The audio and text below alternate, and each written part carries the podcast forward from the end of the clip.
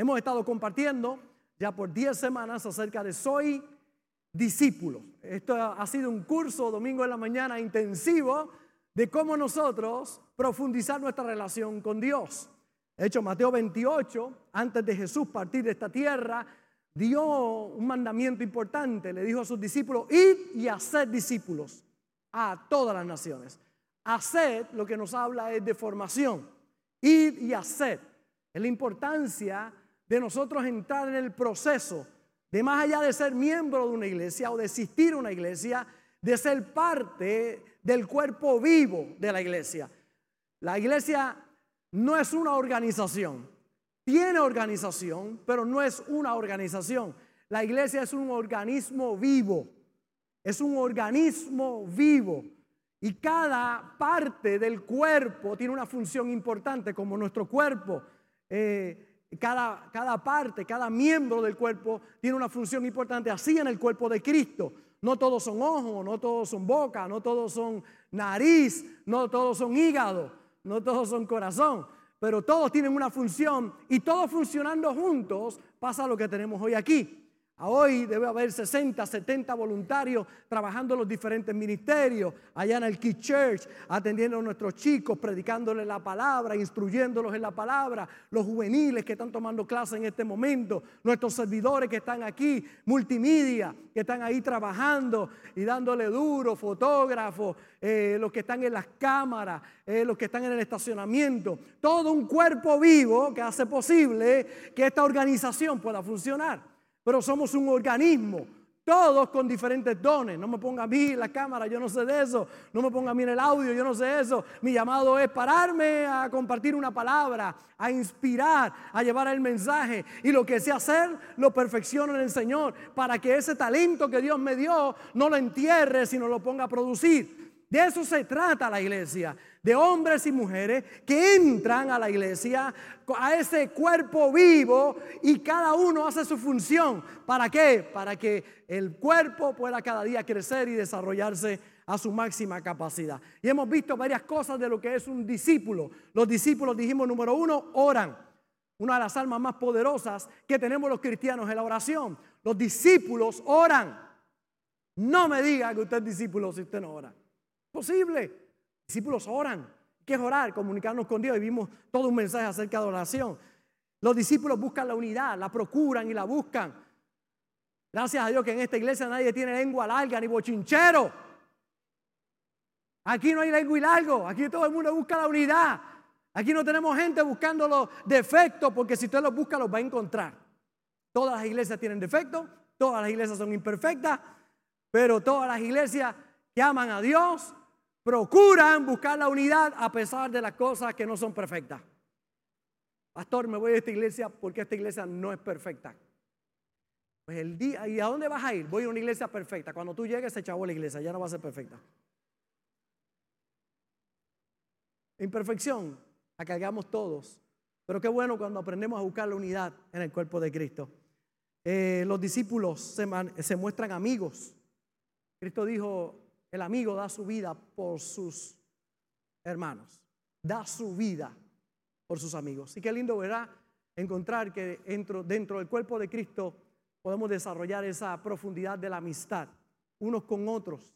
Entraba ahorita, veía a Gloria y a la entrada orando por las personas y diciéndole, eh, dime, hace tiempo a Biblia le decía, no, no quiero, estar orando por tu mamá, voy a ir a ver a tu mamá. Eso es el cuerpo, amistad en el cuerpo de Cristo cuando unos y otros nos buscamos, nos procuramos y bendecimos el cuerpo, ¿verdad?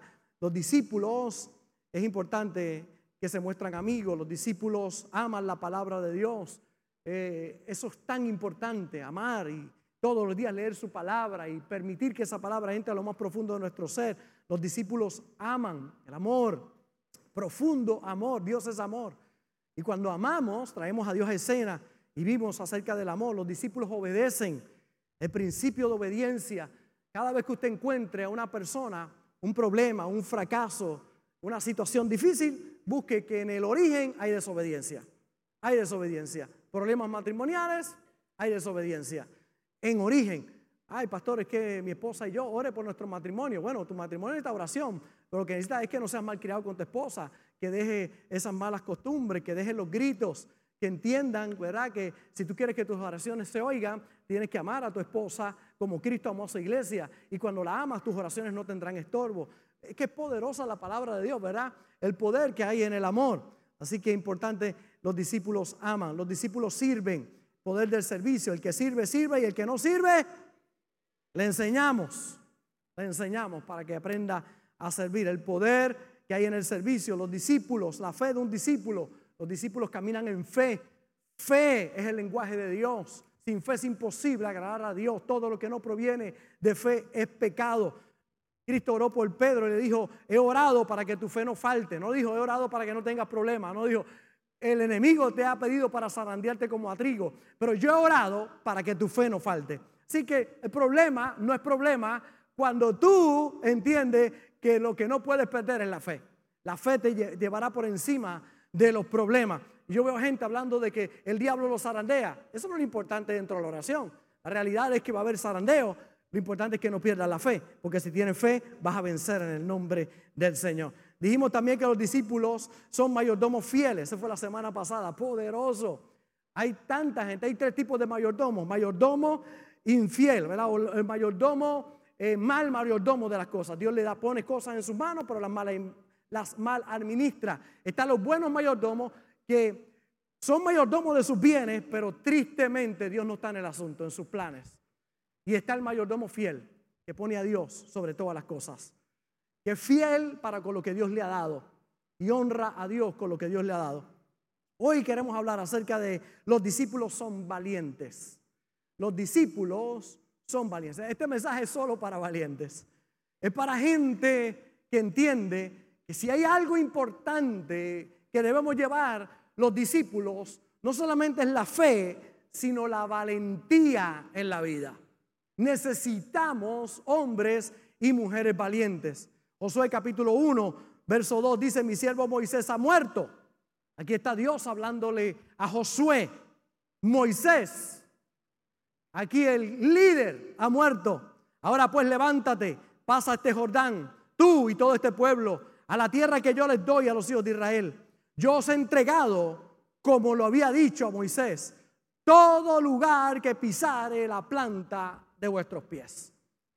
Dios le habla a Josué y le dice, Josué, Moisés murió, pero ahora te toca a ti llevar al pueblo a lo que les prometí, a una tierra que fluye leche y miel. Y entonces le está diciendo, como le prometí a Moisés, todo lugar que pisare la planta de vuestros pies se lo voy a entregar. Y entonces aquí está la orden. Nadie te podrá hacer frente en todos los días de tu vida. Oiga, qué contundente es esto. Porque yo veo gente que predica un evangelio light, que el victorioso es el diablo. El diablo es el que gana, el diablo es el que tiene todo el poder, el diablo es el que vence. Y yo veo gente que le da tanta gloria al diablo. ¿Y dónde está Dios en el asunto? Oye, el diablo está derrotado, el diablo es puerco, Cristo lo derrotó en la cruz del Calvario, la luz vence sobre las tinieblas, Dios va sobre todas las cosas. No me ponga la luz por encima de las tinieblas. Mire qué contundente. Nadie te podrá hacer frente en todos los días de tu vida. Como estuve con Moisés, estaré contigo. No te dejaré ni te desampararé. Esfuérzate y sé, y sé, ahí está la clave. Esfuérzate y sé valiente. Dice, porque tú repartirás a este pueblo por heredad la tierra de la cual juré a sus padres que la daría a ellos. Mire cómo dice el próximo verso. Solamente, primero le dijo, te digo, esfuérzate y sé valiente. Ahora le dice, solamente esfuérzate y sé. Sé valiente, dice, esfuérzate y sé que muy valiente. Primero dijo, esfuérzate y sé valiente.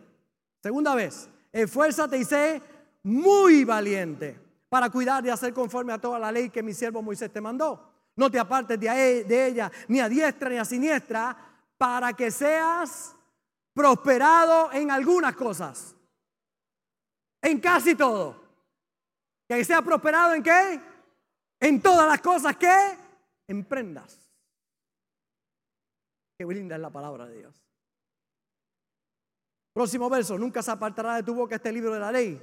De día y de noche meditarás en él para que guardes y hagas conforme a todo lo que en él está escrito, porque entonces harás prosperar tu camino y algunas cosas, casi todo, todo te saldrá bien. Todo te saldrá bien. Diga conmigo, todo me va a salir bien. Ay, man, no, yo no sé. No, no, no, no. O queremos la palabra de Dios o no la queremos. Diga conmigo, todo me va a salir bien. Mira que está al lado tuyo, dile, todo me va a salir bien. Claro que hay gente que piensa que porque tiene problemas no le ha salido bien. ¿Y quién te dice que ese problema no es parte de la victoria? ¿Quién te dijo que los obstáculos no son parte? Oye, para tener una gran victoria necesita un gran problema. Hay gente que quiere gran victoria, pero no quieren problemas. Que la única manera de tener gran victoria es con grandes problemas. Así que el hecho de que no haya tan bien no significa que no te va a salir bien. Al final. Entonces, mire cómo termina aquí. Mira que te mando, que te esfuerces, seas valiente. No temas ni desmayes, porque Jehová tu Dios estará contigo en donde quiera que vayas. Esfuérzate y sé valiente. Solamente esfuérzate y sé muy valiente. Mira que te mando que te esfuerces y que seas valiente. Hay algo consistente para aquellos que conquistan nuevas tierras. Y es el esfuerzo y la valentía. Esto es solo para valientes. Los cobardes no pueden heredar las bendiciones de Dios. Es la gente que es valiente, la que hereda las nuevas conquistas, las nuevas tierras.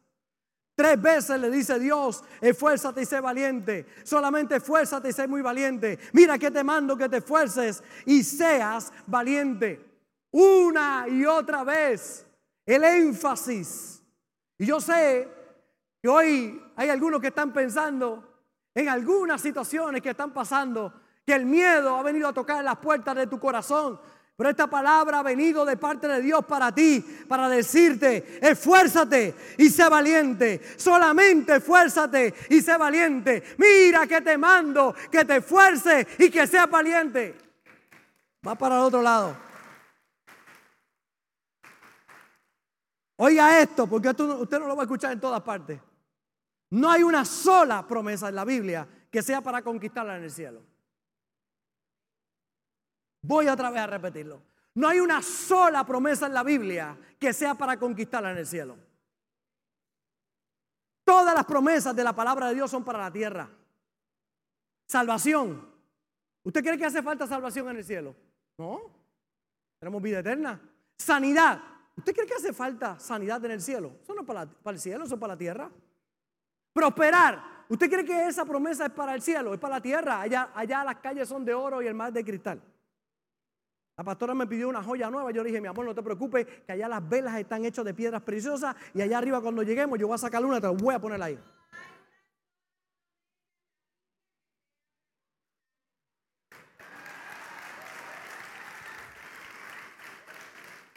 Usted ve, uno enseña, uno enseña. Allá se oye la voz de la pastora Duro diciendo, no hay una sola promesa de la Biblia que sea para el cielo, es para la tierra. Y me dice, cómpramela aquí.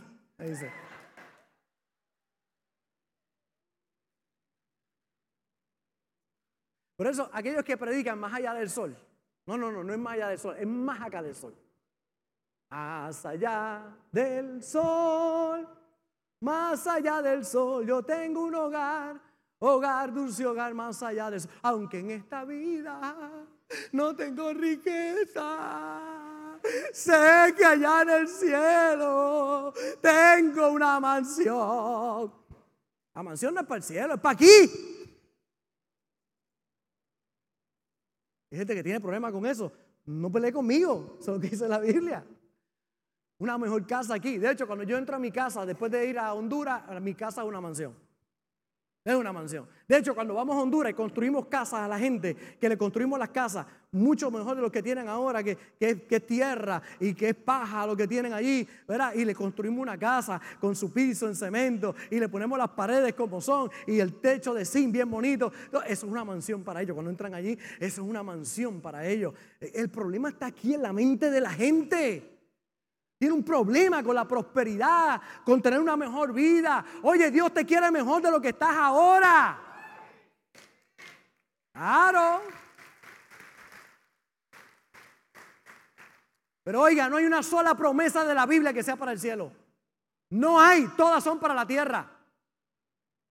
Mire cómo dice, vosotros oraréis así, dijo el Señor. Jesús enseñó a sus discípulos a orar. Padre nuestro que estás en los cielos, santificado sea tu nombre venga, venga. ¿A dónde viene el reino? Y el reino de Dios en la tierra. Hágase tu voluntad, como en el cielo, así también en la tierra. Hay gente que está esperando ir al cielo para echar para adelante y Dios te dice, no, puedes echar para adelante aquí en la tierra. Que sea la tierra como es el cielo. Diga conmigo, que sea la tierra como es el cielo. ¿Cuántos están esperando un cielo maravilloso? ¿Cuántos están esperando un cielo maravilloso? ¿Y cuántos creen que Dios quiere que tengas una tierra maravillosa? Que sea la tierra como es el cielo. Entonces, qué importante usted entienda que no hay una sola promesa de Dios que sea para el cielo. Las promesas de la Biblia son para la tierra, para que las disfrutes aquí. La victoria no es una promesa para el cielo es para la tierra, la sanidad, prosperar financieramente, un matrimonio bendecido.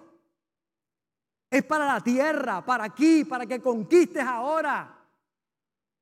Hay muchos que han bajado la guardia. Hay cristianos esperando que Cristo venga para tener un respiro. Y oiga, cuando Cristo venga, viene a recoger una iglesia gloriosa, no una iglesia chavá sin mancha y sin arruga. Damas, estírense ahí todita. Eso viene a recoger el Señor. Una iglesia gloriosa.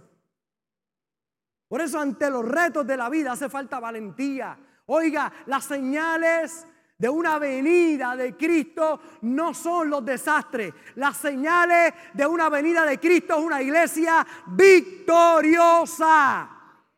Una iglesia que progresa, gloriosa. Valentía. La cualidad mental y espiritual que nos permite enfrentar el peligro, la oposición o los retos de la vida con audacia, calma y firmeza.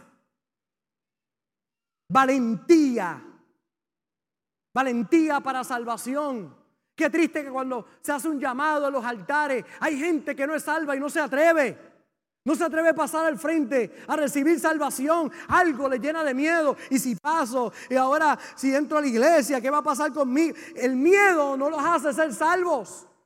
¿Cuántos tuvieron que superar el miedo para ser salvos? Levante la mano. ¿A cuánto le dio miedo ese primer día levantar la mano y aceptar a Cristo como Señor y Salvador? A todos. Pero ¿de quién es el reino de los cielos? De los valientes. De los que dicen, oye, tengo miedo, pero, pero yo no quiero seguir viviendo esta vida. Yo quiero una mejor vida. Yo quiero entregarle mi corazón a Jesús. La salvación es para los valientes. La salvación viene como consecuencia de un acto de fe y de valentía. Para casarse hay que ser valiente. ¿Cuántos creen que para casarse hay que ser valiente? ¿Cuántos creen que para casarse hay que ser muy valiente? Levante la mano. Ser muy valiente. Pero yo tengo una palabra para ustedes. Mira que te mando. Ser valiente para casarse. Los cobardes no se casan.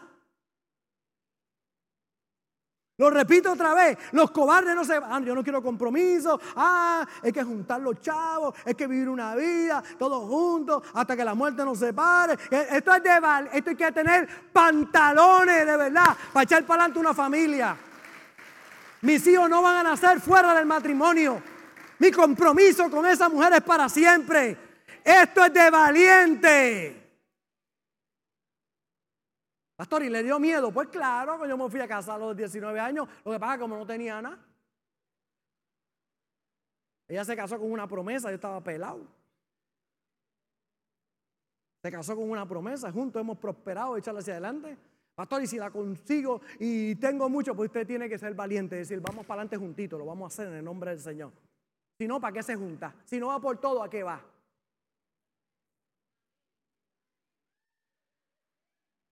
A los miedosos por ahí, esto es de valientes.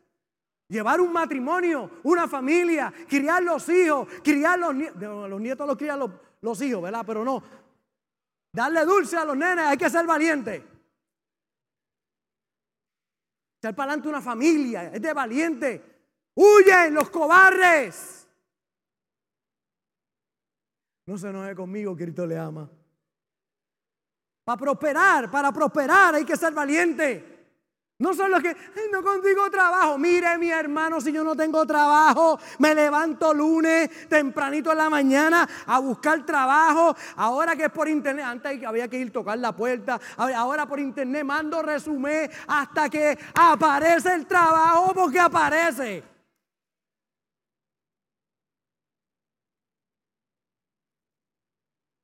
Es que esto no fue lo que yo estudié. Sí, pero estás pelado. Hay que ser valiente. Yo hago lo que sea por echar para adelante a mi familia. Óigame, obviamente legal. No por favor, vamos. Todo, lo que, lo que sea. Lo que sea que tenga que hacer por mi familia. Para que eche para adelante. De valientes. Prosperar es de valientes. Para estar en el ministerio hay que tener pantalones. Hay que ser valiente. Valentía dar el pie adelante y decir, lo voy a hacer para ser líder. El liderazgo, para no hacer nada, no hace falta ser valiente. Hay que ser valiente. Yo felicito a los líderes de esta casa. Se levantan temprano, llegan uniformados, son responsables, nos ayudan en esta tarea. Porque esto es para valientes. Criar los hijos. ¿Cuánto creen que hay que ser valiente para criar los hijos? Y cuando entran en esa edad de adolescencia, ¿cuántos tienen aquí jóvenes adolescentes? Ay, Dios mío, bendice los padres, guárdalos, Señor, bendice esos padres. Ay, Señor, ten misericordia de ellos. Esa edad de rebeldía, que no quieren ni que tú le des un beso, que tú no los abraces, que tenían como padres, déjame en la esquina, no me lleves ahí al frente, que te vea la gente conmigo. Esa rebeldía que llega.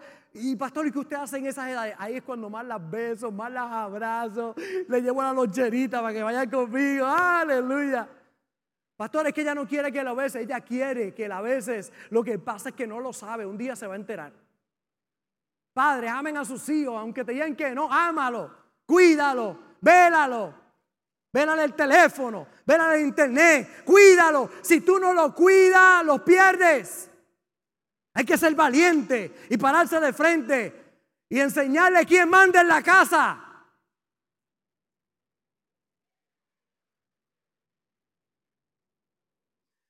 Hay pastores, es que no me hace caso. ¿Y cuántos años tiene? Cinco. ¡Cinco! ¿What? ¿Qué? Mete cuando tenga 15. ¿Cómo un niño de cinco años no puede hacer caso? ¿Qué clase de carácter tiene ese padre? No tiene que maltratarlo, no tiene que golpearlo, tiene que ser firme y un buen ejemplo para ese chico. Buscar ayuda. Porque tú no tienes un problema de crianza, tienes un problema de sabiduría.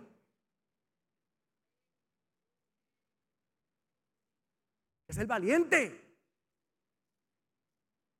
Ser valiente en base a qué? obedecer también. Hay que ser valiente. Dale siete vueltas a Jericó, una todos los días y el último día siete vueltas y los muros van a caer. Tú tienes que ser valiente. Para tú dar vuelta y qué haces? Pues aquí el Señor me dijo que los muros se van a caer. Tú tienes que ser valiente. Porque la gente va a decir, y tú yendo a esa iglesia, y ahí tú vas, y yo, soy valiente, yo voy a fuente de agua viva y voy para adelante. Mire, para hacerle fuente de agua viva usted tiene que tener babilla, ¿sabe? Usted tiene que ser valiente de verdad. No todos son de fuente de agua viva. Esto está hecho para valientes. Yo a usted daría un buen aplauso porque usted está aquí.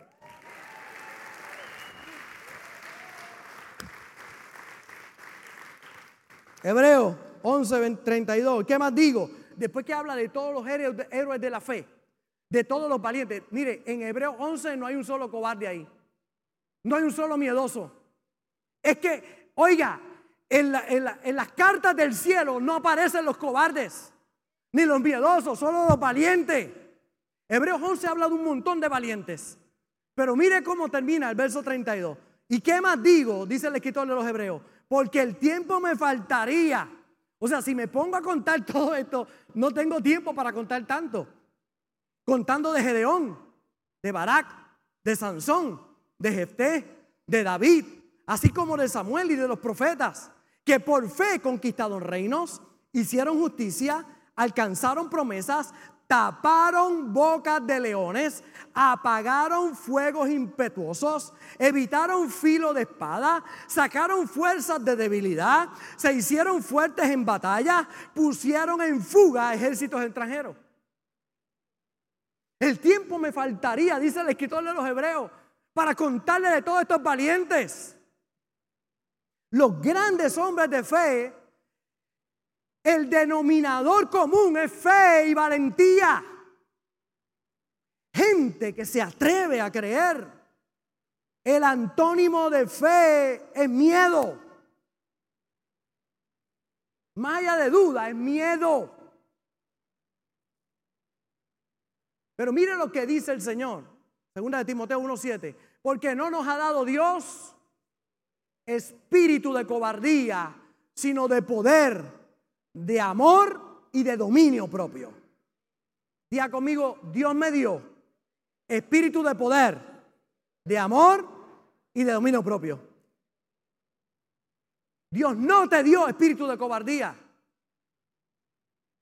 ¿De dónde viene la cobardía? Del infierno, del diablo que es un cobarde, no de Dios. Él te dio espíritu de poder, de amor y de dominio propio. Él no te dio cobardía. Y yo vengo con la autoridad de Dios en este día para echar fuera todo espíritu de cobardía de tu vida. La cobardía para afuera.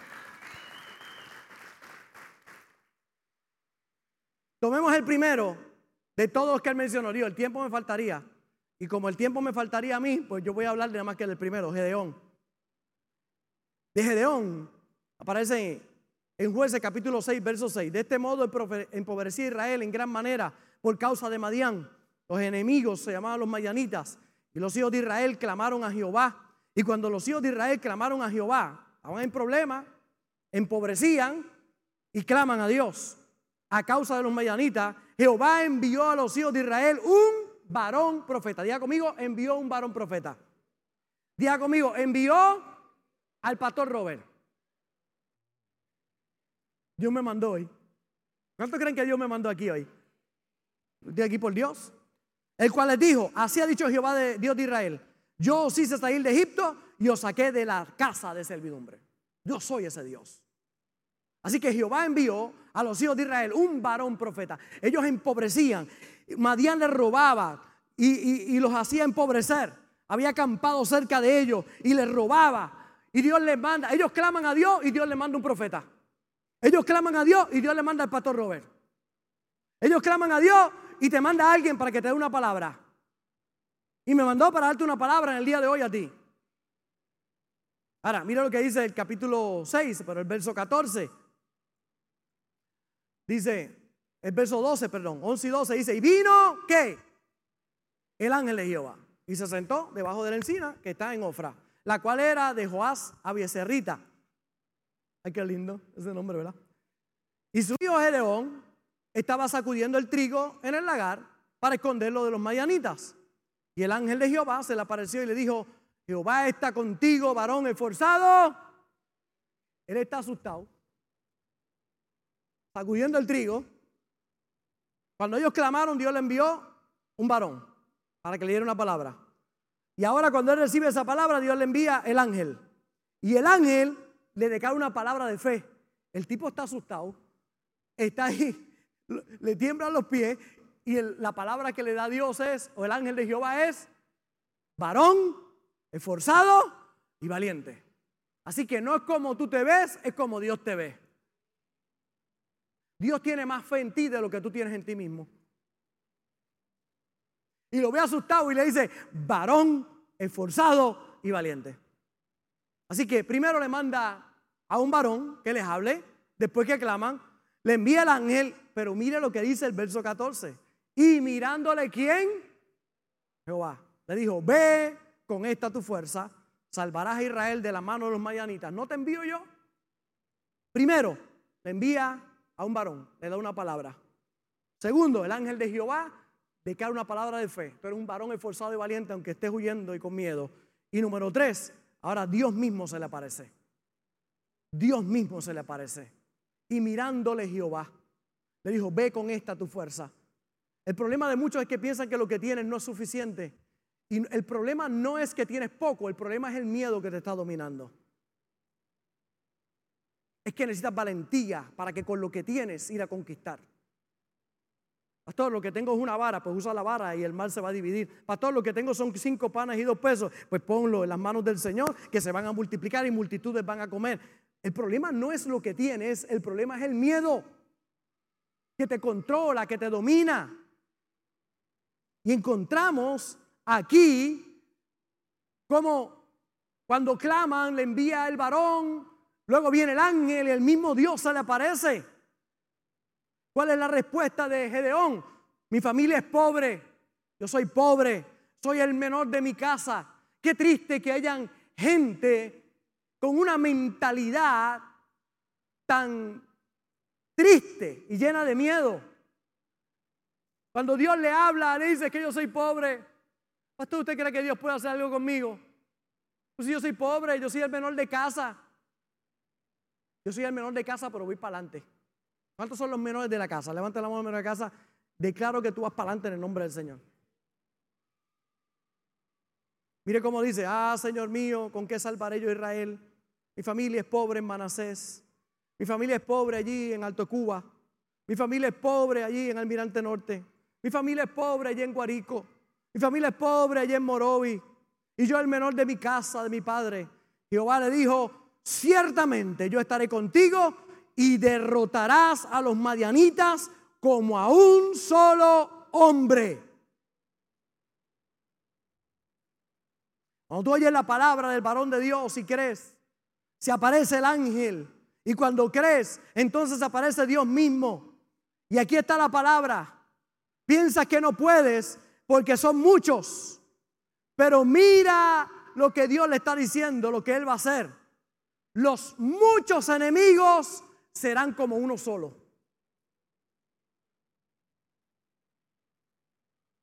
Mire qué poderoso. Los muchos enemigos serán como uno.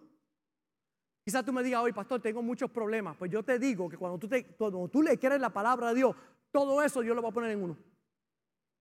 Pastor, es que usted no sabe todas las deudas que yo tengo. Todas van a estar en una y Dios te va a dar victoria sobre esa. Mire cómo dice, tus muchos problemas, como un ejército numeroso, Dios lo reducirá a uno solo. Cuando mira a Gedeón, le dice Gedeón, tú dices que son muchos que vienen contra ti. ¿Podrás contra uno? Y él le dijo, pues claro, pues todos tus problemas los voy a poner como si fueran uno para que venzas. Yo no sé si usted puede ver cuán grande es eso. ¿Me estoy explicando bien?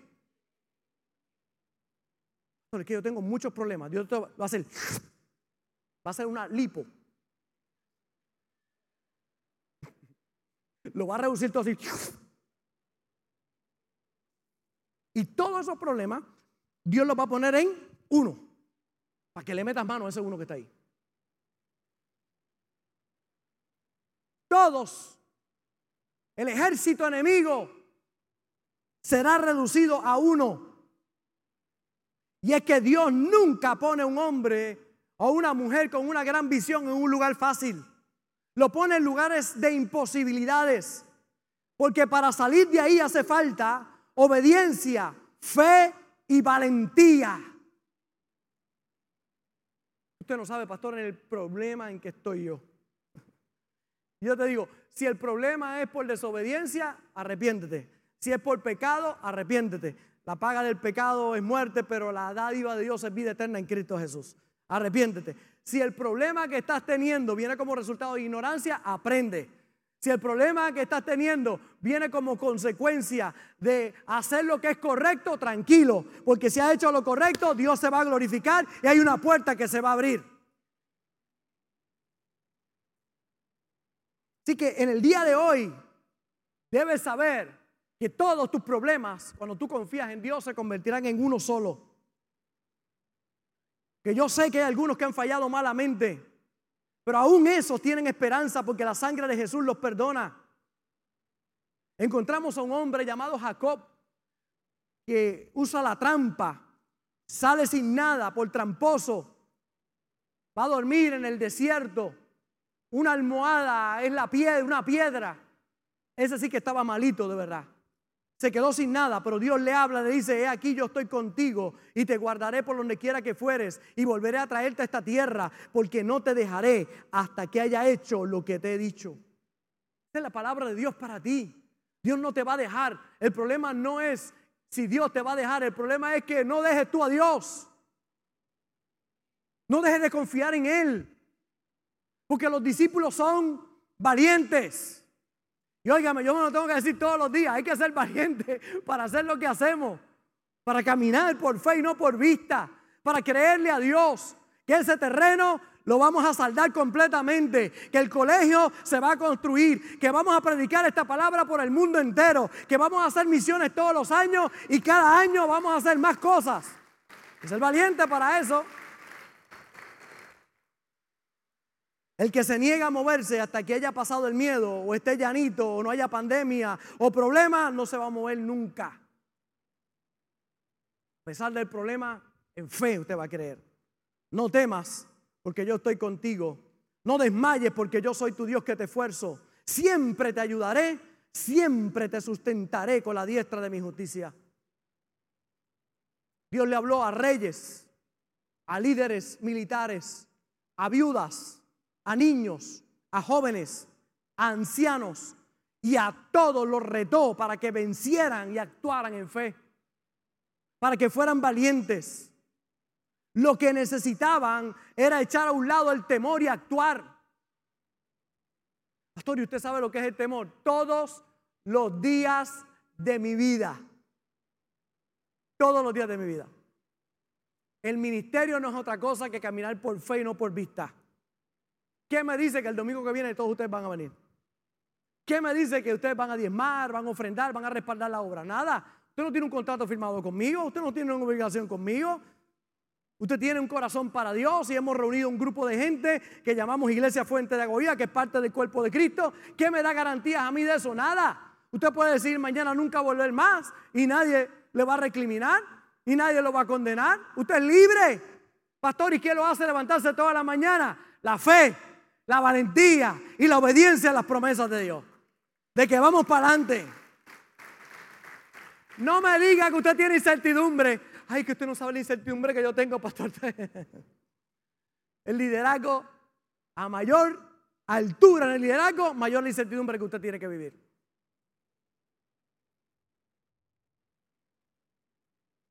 Apocalipsis, capítulo 2, 21, verso 7.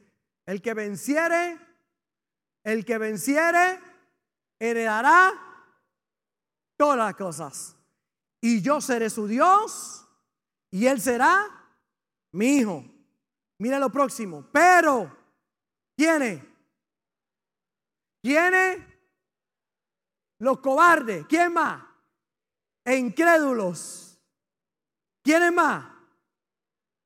Los abominables y homicidas. ¿Los qué? Fornicario, ¿y qué más?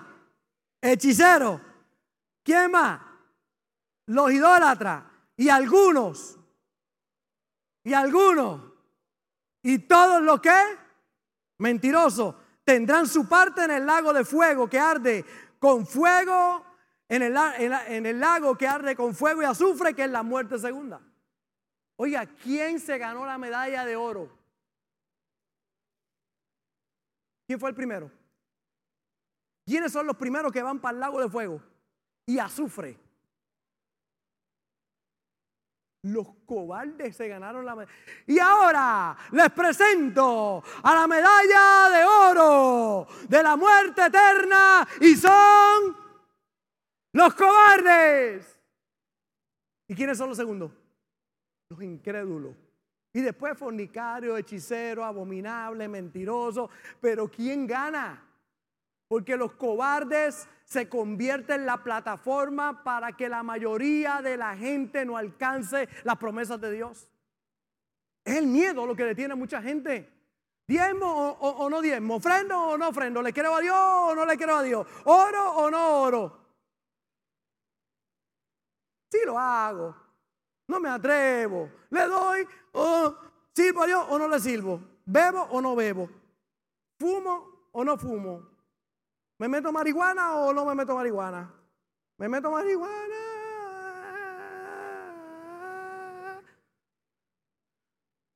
O camino libre de droga.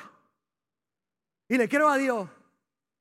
Oiga, porque yo, yo, yo no me fumaré un moto, ni me meteré heroína, ni cocaína. Mi pana, pero tengo una fuerza que es espectacular que me da el Señor. No necesito esa nota. Lo que necesito es criptomicina. Mm. Metes a cristomicina por dentro, todo cambia. Lo primero son los cobardes. Nos preparamos para orar. Diga conmigo, ah. Los discípulos son valientes, pero tristemente hay algunos que no actúan paralizados por el miedo. Hay gente que no se salva por miedo. Ay, yo no me atrevo a levantar la mano y convertirme. ¿Cómo? A los 10 años, cuando hicieron el llamado, yo levanté mi mano y dije, yo quiero a Jesús como Señor y Salvador de mi vida. 44 años va que sirvo al Señor y fue la mejor decisión que he tomado en mi vida. No me arrepiento por esa decisión. Hay gente que no toma decisiones por miedo. Como decía ahorita, no se casan por miedo. Pastor, ¿y si sale mal? Y yo digo, ¿y si sí? ¿Y si sí? ¿Y si sale bien? Con esa mentalidad no vas a prosperar en ninguna cosa que tú hagas. Pastor, ¿y si no me sale el negocio? Pues levanto otro ¿Cuántas veces Henry Ford no quebró? Un montón, pero siguió, vuelvo otra vez y voy para adelante y no me rindo. La historia de los grandes hombres y las grandes mujeres que han cambiado la historia son gente que fueron valientes, que creyeron, que se levantaron en fe.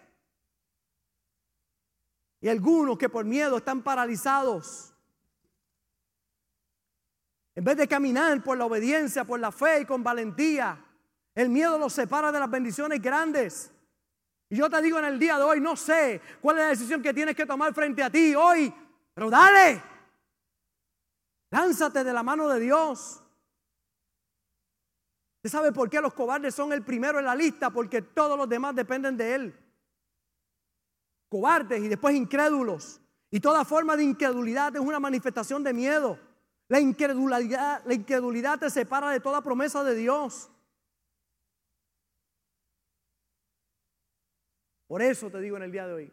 Y te aclaro que yo no estoy hablando de miedo a las cucarachas, que la suegra le tiene miedo a las cucarachas. Yo no estoy hablando de miedo a las cucarachas o de las abejas o los mimes o las plumas,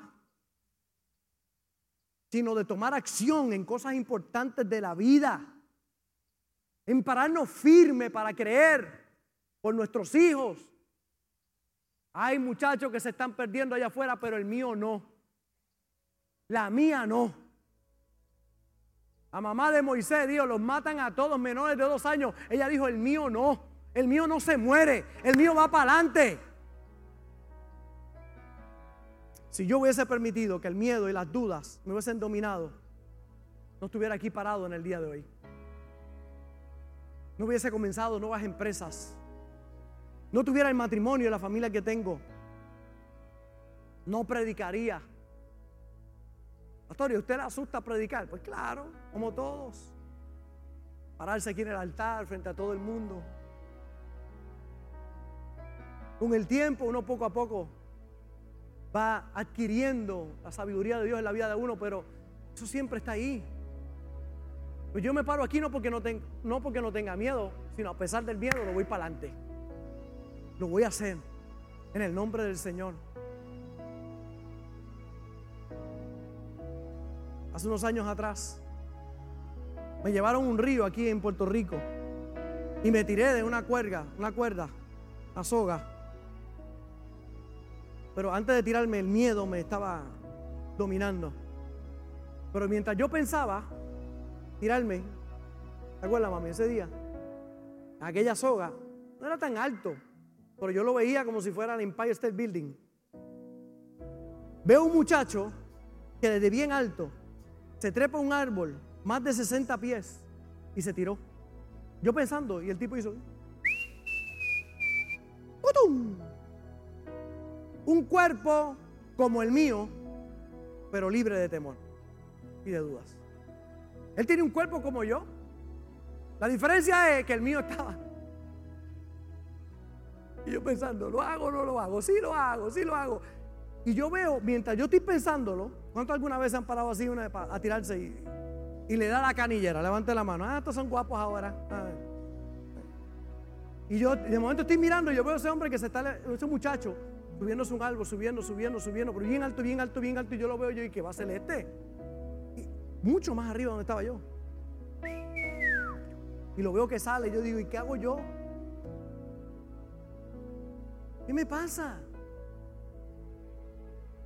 ¿A cuánto no le ha pasado que usted pensando aquí si lo haga y de momento alguien le pasó por encima? Usted, pa, y vino otro y hizo el negocio, y vino otro y le echó para adelante, y vino otro y le fue bien, y vino otro y aquello, y tú aquí. Yo dije, me tiro. Yo sé que quieren saber si me tiré o no, que chincheros son ustedes, ¿ah? Pues sí, me tiré.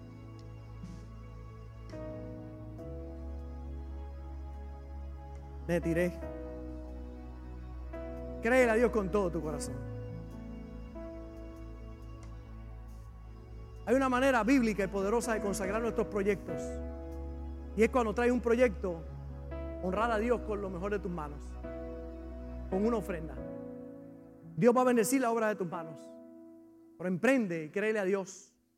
Hay muchos ejemplos en la Biblia. Salomón presentó mil holocaustos. Y Dios se le apareció y le dijo, pídeme lo que tú quieras que yo te dé. Y él le pidió sabiduría a Dios. Y Dios le dio sabiduría, ciencia, le dio gozo y le dio riquezas.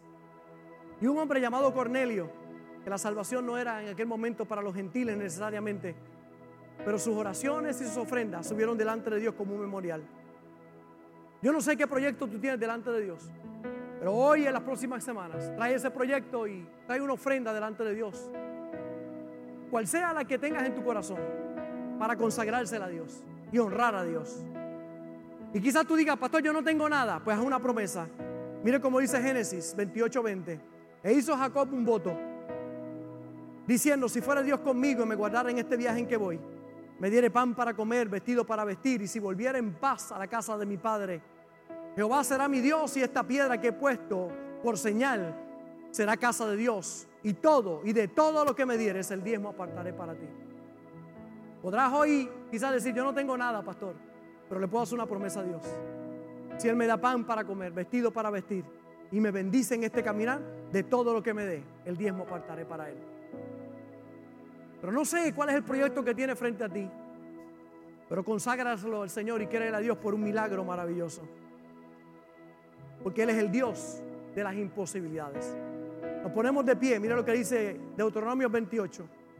Acontecerá que si oyeres atentamente la voz de Jehová tu Dios, para guardar y poner por obra todos sus mandamientos que yo te prescribo hoy, también Jehová tu Dios te exaltará sobre todas las naciones de la tierra. Si oyes, guardas y pones por obra. Hay un tú que es más valiente. Hay un tú que adora mejor. Hay un tú que es capaz. Hay un tú que es más fuerte. Hay un tú que quiere seguir. Hay un tú que no se rinde. Por eso el consejo hoy es que la mejor versión de ti salga y seas ese obediente que camina en fe y valiente. Que la mejor versión de ti sea que eres obediente, caminas en fe y que seas valiente. Porque no nos ha dado Dios espíritu de cobardía, sino de poder, de amor y de dominio propio.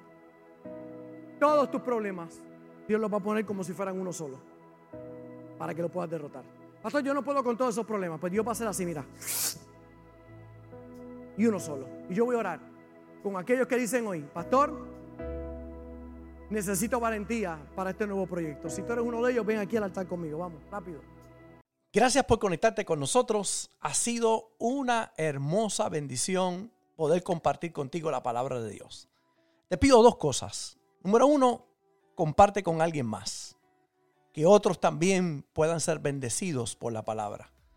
Y número dos, envía tu ofrenda para que podamos continuar llevando el mensaje de fe y de esperanza a tanta gente que lo necesita. Lo puedes hacer a través de ATH Móvil en donaciones, Fuente de Agua Viva Vega Baja, o a través del PayPal, Fuente Vega Baja. Si no das, no pasa nada. Pero si das, Él ha prometido abrir las ventanas de los cielos y derramar bendición hasta que sobre y abunde. Muchas bendiciones.